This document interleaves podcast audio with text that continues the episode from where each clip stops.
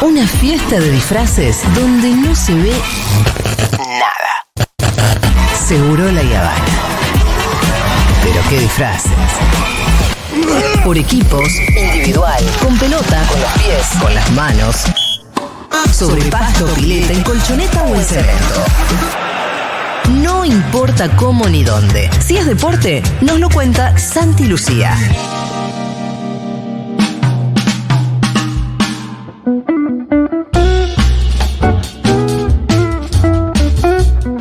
Santi Lucía, ¿qué tal? Ya la musiquita te pone en clima. Pero qué lindo, ¿cómo anda? ¿Qué tal, Pitu? ¿Cómo te va, Julita? Eh, además, lo que yo estoy leyendo acá ¿Qué estás leyendo ahí? Contame. dice Messi, tabla de goleadores históricos. Álbum Sí. del Mundial. Sí, claro. Algunas curiosidades con los jugadores argentinos. Sí. Entradas para el Mundial. También. Argentina octavo en demanda. ¿Cuántos son los países que juegan? 32. 32, 34. ¿Cuáles son los países más pobres de los que jugamos? Y hay, Hay hay, algunos, hay, algún de otro que te van a llamar aún más la ah, atención. ok, ok, ok. Eh, bueno, y otras cosas más. Sí, Adelante, eh, voy a empezar por, eh, por las figuritas. Por todo lo que se está generando a propósito Sí. de, de algo que evidentemente genera un revuelo, que marca también en parte el entusiasmo. Eh, lo pensaba también desde el punto de vista de los contenidos, ¿no? Como cada lunes cuando, cuando vengo acá a sentarme, yo sin tener por el momento un entusiasmo desmesurado Sí. con la Copa del Mundo, pero también me estoy dando cuenta que todos los temas que voy seleccionando me, conducen a Qatar. Y por ahí de esa manera inconscientemente estoy también eh, poniendo el asiento. Sí, Y hacemos, en, me en el entusiasmo. un esfuerzo por abstraernos también, porque si no es insoportable la vida. ¿no? No, no, no, por supuesto. Alterno de que no pensar tanto. Y sí, porque a mí dos o tres cositas ya me ponen en clima y trato de no, no, no, salir para otro lado porque si no empiezas a sufrir. Sí, pero. ¿Por qué empezás a Y sufrir? la ansiedad te No, mata, sufrir no. Querés Hay- que llegue ya, Sí, dale, y hay una cuestión bien. vinculada a las lesiones de los jugadores también. Sí, que- que bueno, en eso se genera cierta preocupación, ¿no? Eh, las últimas, uy, dos semanas. Una agüita, Sí, ahí llegó un temblequeo en la voz. sí, el mate. El mate Eh, siempre me. ¿Ah, sí? Sí, porque la yerba se me, se me estaciona donde no debe. y sí, suele suceder. No, eh, lo que iba a decir en relación a- al álbum de figuritas del Mundial, Sí. lo primero que hay que tener, eh, o por lo menos muy presente, es que la empresa que es licenciataria, eh, estamos hablando de una empresa que tiene un negocio a nivel mundial que es verdaderamente muy impresionante. ¿Panini? Eh, sí. Ah, ¿es mundial Panini? 100 países tienen los derechos exclusivos de licencia para el mundial, De de 100 figurita países. del mundial en 100 países. Fa. Pero Panini es una. pensé- siempre pensé que era una empresa nacional. No, es una multinacional. Este, y es muy impresionante el negocio que tiene con las figuritas, Sí. que intentan reproducirlo también en, en- en otro tipo de ámbitos, inclusive también en el fútbol, con otro tipo de competencias. En ninguno se acerca a lo que Ah, no. está sucediendo No, lo que, lo con que el Mundial de Fútbol, ¿no? Mucho, mucho inclusive grande como yo, impulsando a sus hijos a que le guste la figurita. Sí, y sabes que estaba viendo también eh, lo, lo que tiene que ver con, con los días difíciles, los momentos complejos que nos tocan vivir desde el punto de vista económico, vinculado también al álbum de, de figuritas. El álbum que sale, que, que tiene un enorme nivel de popularidad, eh, cuesta 750 mangos. Que, que es un billete Es un para billete. un álbum de figuritas, porque cualquier otro álbum vale menos de la mitad. Pero boludo, la- el sobre va a ser el. El sobre vale ¿eh? 150 pesos. Por eso digo. Y para aproximarse a un... El álbum tiene 638 figuritas. Claro. O sea, pensar en un álbum Ahí lleno, está el negocio. Como mínimo hay que hacer una inversión de 20 lucas. Entre álbum y, Y figuritas. figuritas. Bueno, depende del uso que haga del Parque ¿eh? Rivadavia. Ahí hay También. un uso espectacular en el No, parque, hay que ir al. Parque Rivadavia. si No, no, eso seguro. Eso la seguro. Pero sí, son 20.100 pesos Sí. eh, llegando al número de, figu- de figurita que tiene el álbum. Nunca, obvia- a, a nadie le va a suceder que compre figurita y no le venga ninguna repetida. Eso nunca va a pasar. Vi, vi un Para, ¿de TikTok dónde de sale, uno que. eh, perdón, ¿de dónde sale la cuenta de 20.000? ¿Es solo la cantidad de figuritas que tiene el álbum? no, no. No, te- se 638 figuritas, 5 figuritas por por, sobre. sobre, 150 pesos el paquete. Esa es la cuenta Pero te tiene que Esa tocar todas sin repetir. Sin No, repetir. claro. Y pensando, eso pensando en, en 134 paquetes. No, que con eso que el llegas a gasto completar. promedio entonces debe estar en más cerca de los 60 mil No, pesos claro. que los Y 20 sí, claro. Es, Claro. es- es el piso mínimo, mínimo, mínimo 20 mil considerando como que todas, Todas las te vas... tocan. Te toquen todas distintas. No, o que todas las vas a cambiar, Y que cualquiera repetida cambiar, la vas a cambiar por, otra. Y llegas así a tener 638 Vi figuritas. un, eh, un TikTok de un pibe que para mí le creí porque lo tiene todo firmado, que abre el primer paquete de figurita y le toca Sí. a Lionel Messi. Y se volvió loco. Loco se puso. Y sí, "La claro. primera tocó Messi", ya está, listo. Sí. No compro más. Pero ese ya está, está lleno el álbum con ese solo. Me imagino que nuestro compañero Rolillo también eh, seguramente va a estar eh, encima del álbum, porque él siempre lo está. Mi referencia Sí. en las figuritas, inclusive álbumes que yo no seguía y Rolo venía con el pilón y yo le traía del auto. O sea, Ajá. no- Mi hijo anduvo todo el fin de semana con un coso en la historia que puse ya. Si alguien sabe dónde vende la figurita del mundial, avísenme. Es para mi hermanito. ¿eh?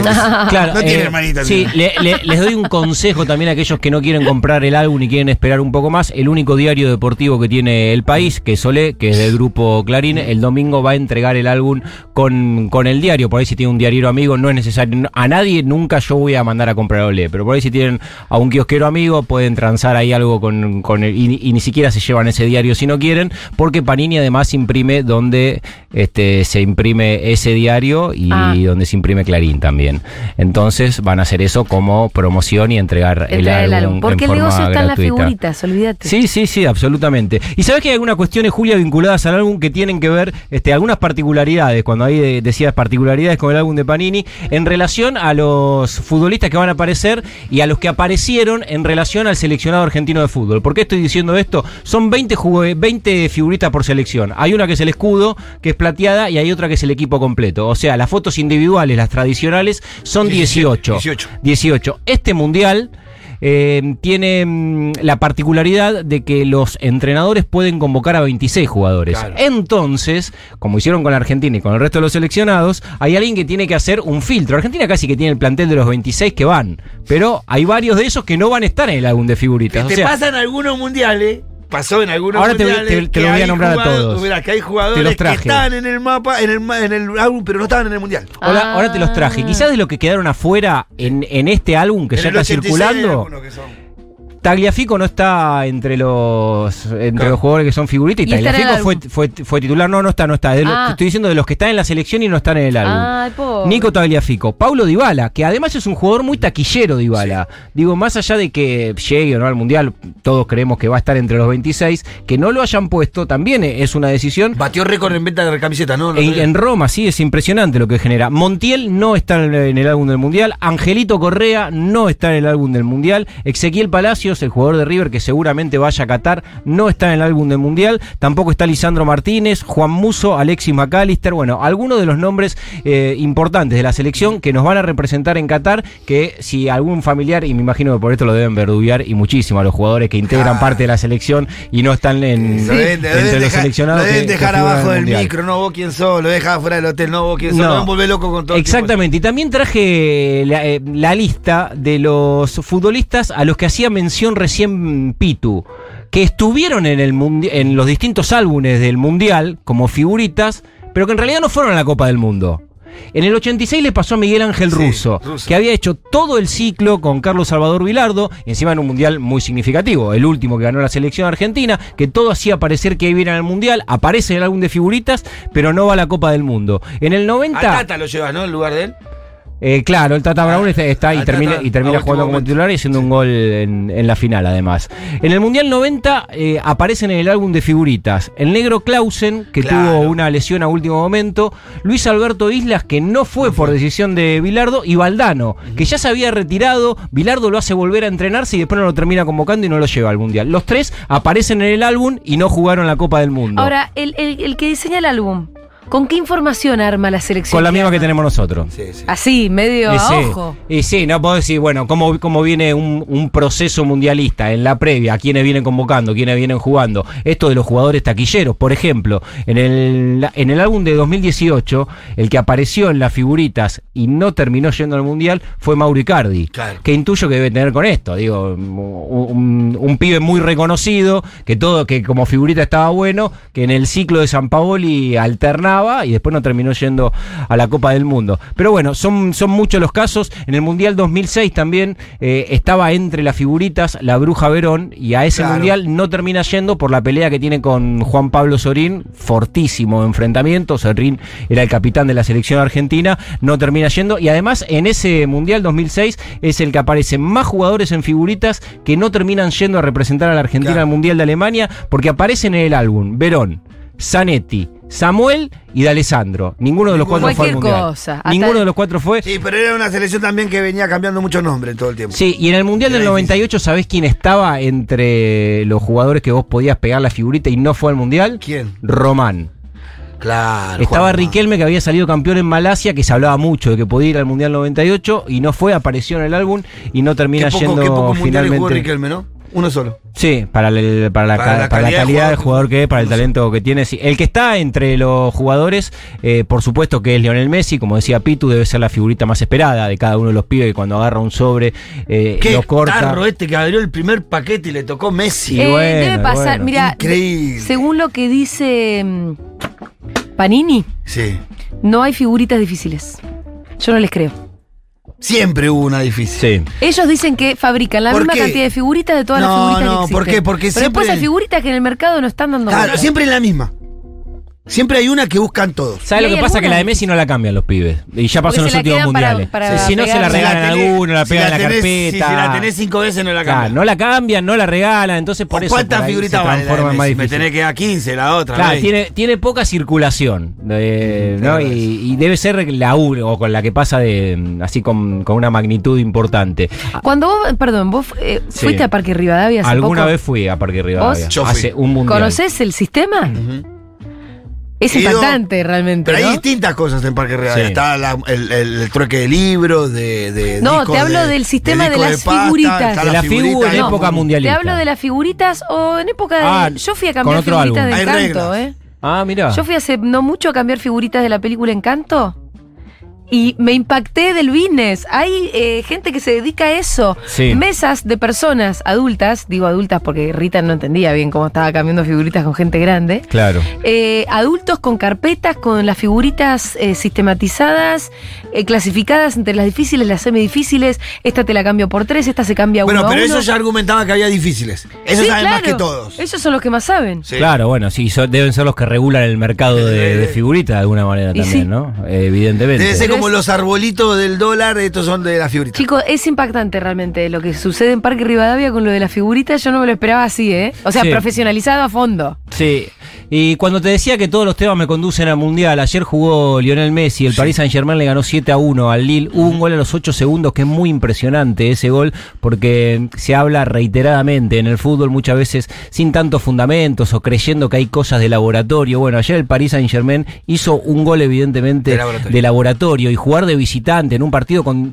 con lo que genera esto de, eh, de los equipos rivales de creer que van a enfrentar a los Avengers del fútbol, porque de alguna manera se los presenta de esta manera, y no hubo creo que ningún partido tan descriptivo de eso, de los superhéroes del fútbol, como el que ayer le ganó 7 a 1 el Uh. Saint Germain al, al Lille con un gol a los 8 segundos, con un gol de Lionel Messi que tiene un enorme valor estético por lo que fue la jugada, por cómo la construyó y cómo terminó la jugada de Lionel Messi, y porque además también tiene un condimento que está vinculado ya en los lugares desde el punto de vista estadístico en los que se empieza a tutear Lionel Messi, que por supuesto son los más importantes de la historia. Y estoy haciendo este preámbulo porque con el gol de ayer de Lionel Messi fue el gol 773 en su carrera. Y pasó a la tercera ubicación en la tabla de máximos goleadores de la historia del fútbol Tercero. está tercero. Pasó a Romario, que seguramente para, para el Sí, Pitu, bueno, para, para todos El los- Chapulín Romario. para, para aquellos que estamos Definición de punta de entre, pie lo- entre los 30 y 40 era un chabón que era que era gol y que era un definidor y que lo vimos hacer goles de todos los colores, de todos los tamaños, en todas las situaciones y eran esos goleadores que uno pensaba que eran inalcanzables ya, ¿no? Porque este Lo que hacía en espacio reducido ese muchacho era increíble. impresionante. Bueno, Messi ayer con el que convirtió lo pasó, Lo pasó, eh. por uno en una tabla que tiene ¿Quién tiene arriba? Cristiano Ronaldo. Y es sí, el máximo Ronaldo. goleador de la historia. Tiene 815 goles. Sí. ¿Más que Messi? Sí, Sí, sí, sí. Y, se- sí, y además es el máximo goleador de la Champions, de la historia, Cristiano Ronaldo. Segundo está Josef eh, Bican, que es un futbolista austríaco checoslovaco, que jugó en la década del 30-40. Muchos se deben preguntar, bueno, y Pelé y los mil goles de Pelé. Bueno, los mil goles de Pelé todos sabemos que es un mito, que esos goles que le metieron una cuenta a Pelé, muchos de ellos no están Metieron registrados. algunos que hizo cuando tenía ellos- 8 años en la escuela, en el, en el jardín de la escuela. no son claro, oficiales. claro. Dicho esto, Si dicho contamos esto. yo tengo más que Pelé. Pelé está en la quinta posición. Tiene se- oficiales registrados 767 goles, que es una monstruosidad también en el mundo del fútbol. Y a propósito de Messi y de una situación que también eh, se puso en la superficie del debate futbolero en, lo- en las últimas semanas, con que la revista France Football, justamente en esta temporada donde Messi jugó en el fútbol francés, por primera vez No, lo nominan en los últimos 15 años a estar por lo menos en la puja por el balón de oro, que es el, el mayor premio que entrega el fútbol. Messi además es el máximo mm, ganador. Más allá de, de la admiración, del cariño, de la empatía que nos genera Messi, creo que desde el punto de vista argumentativo y en la fundamentación tienen un lugar para decir, bueno, creemos que esta temporada Messi no, puedo, no, no podía Y no estar fue entre los una gran temporada en el París. No, y a- Quedó afuera de la Champions. El, el- la, el- el- la obte- la obtención de la Copa América ya le quedó atrás del galón de oro que ganó Anterior. Entonces, no hay grandes logros, la verdad, deportiva en estos últimos 12 meses que impliquen que Messi pueda estar en esa discusión. Esta vez no hay que. Lo que no quita que no sea, por supuesto, el mejor de la época. Claro, después puede tener, después puede tener una cuestión de respeto a quien, el- a quien eh, ha sido en estos últimos años el mejor futbolista del mundo y creo que va a ser uno de los mejores de la historia de decir, che, lo ponemos igual. Tiene que estar igual. Lo ponemos igual. Bueno, sin embargo. Pero está siendo muy bastante agresivo el periodismo francés con Messi desde que fue a Francia. Eh, me parece que ahí hay como un ensañamiento bastante particular. Y en toda esta polémica desatada, Julia, a mí hay una situación que me da, eh, y, y- y lo digo de verdad con todo el sentido futbolero, me da ternura. Me parece buenísimo que pase que un chabón como Néstor Gorosito, Pipo Gorosito, Ah, Pipo, es, sí. Pi- Pipo Gorosito es una eminencia del fútbol argentino. Es un técnico muy subvalorado. No sola, pero aparte no solamente como entrenador, fue un futbolista, Julia, de un talento descomunal, de uno de los máximos ídolos de la historia de San Lorenzo y de un tipo que tenía una interpretación del juego y además una ejecución como pocos en los últimos 30 años, además de haber vestido la camiseta argentina. Digo, estoy hablando de un chabón con una de la Copa América. Claro, Copa América 93. De una relevancia enorme en el fútbol, que es un muy buen entrenador, que pasó por River, que pasó por Tigre, que está dirigiendo hoy con mucho éxito a Gimnasia y Grima La Plata. ¿Y por qué digo que me da ternura? Porque el chabón tiene un amor por Messi, pero un amor tan genuino que es verdaderamente impresionante. ¿Y? ¿Y Gorosito no aguanta esta situación? No, y después del último partido le fueron a preguntar a Pipo Gorosito, después que habló de gimnasia, de cómo le iba al Lobo en el campeonato y todo, le fueron a preguntar por esta situación. Porque, ¿qué le pasa a él cuando ve que eh, distintos periodistas, entrenadores, no eligen a Messi entre lo mejor del mundo para estar nominado al Balón de Oro? Y así contesta Pipo. A ver. Eh, Menotti dijo el otro día que, por más que quiera jugar mal, no juega mal.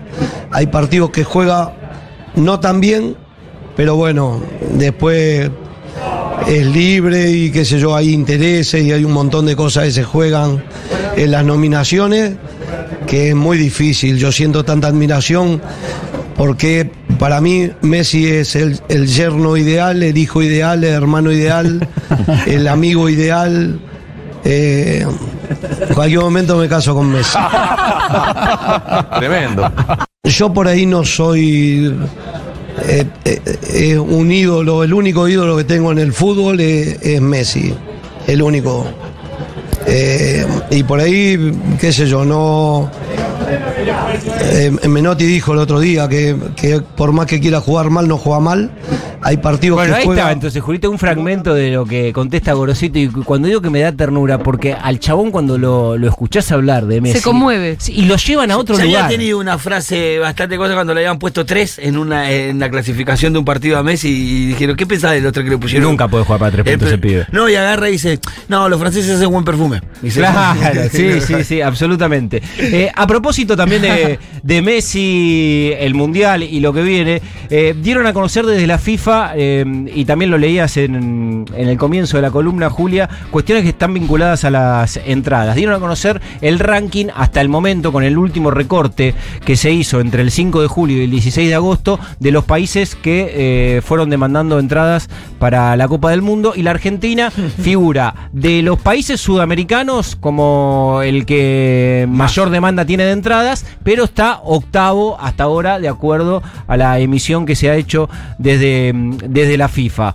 Eh, hay, hay países... Igual estar octavos. Sí. Entre todos los países del mundo. Con la crisis económica que tenemos. No, unos sacados. Estamos locos. Unos sacados. Qatar, Estados Unidos, Inglaterra encabezan el ranking, Arabia Saudita, que es lindante Sí. a Qatar, eh, y México, que en cada una de la Copa del Mundo es verdaderamente impresionante Ah, ¿sí? ver sí, la movilización de mexicanos que hay donde se juegue el Mundial, están con, con pedidos eh, superiores a los que se, hizo- se hizo en la Argentina. A mí lo que me llamó la atención de ese ranking no es que Argentina esté octavo, digo, puede estar, puede haber una demanda, mientras estamos pasando un momento bastante complejo, hay gente que la tiene y que se, la quiere gastar en eso y, y que la verdad que en ese sentido me parece bárbaro, pero lo que más me llamó la atención es que...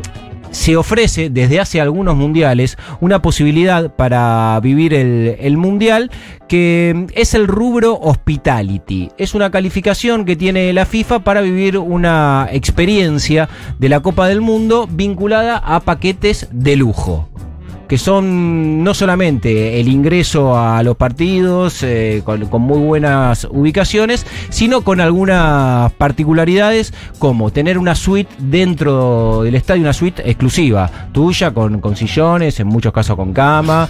¿En el eh, estadio? Con, con heladeras. Sí, sí, sí. Tenés- Tenés que vender el corazón y los dos pulmones. Y para- lo que A pasa es vivirlo que de los, ese lugar. los jeques que están ahí al lado. Claro. Sí. ¿Lo puede pagar? eh, Con, en este mundial, además, hay una selección de bebida exclusiva para el que esté en ese lugar. Hay un servicio personalizado para los que pueden y tienen acceso a este tipo de, de paquete. Este, hay también algunos regalos especiales. Son paquetes que rondan los 250 mil dólares Sí. para la Copa del Mundo. Hay algunos que lo exceden y, y otros que están un poco menos, pero el promedio de, de este servicio 250.000 Hospitality es de 250 mil dólares.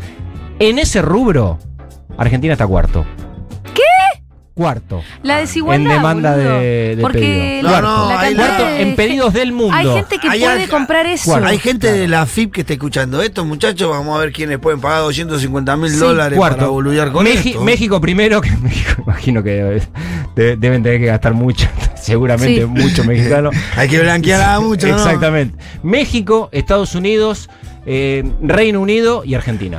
Pero mirá con los países que vos te estás metiendo. con- o sea, estás colado ahí entre Estados Unidos, Reino de eh, Gran Bretaña, toda esa banda. Acá tenemos gente que es muy rica, demasiado. Sí, que no que la- Además estamos hablando de una moneda que escasea, escasea acá. mucho.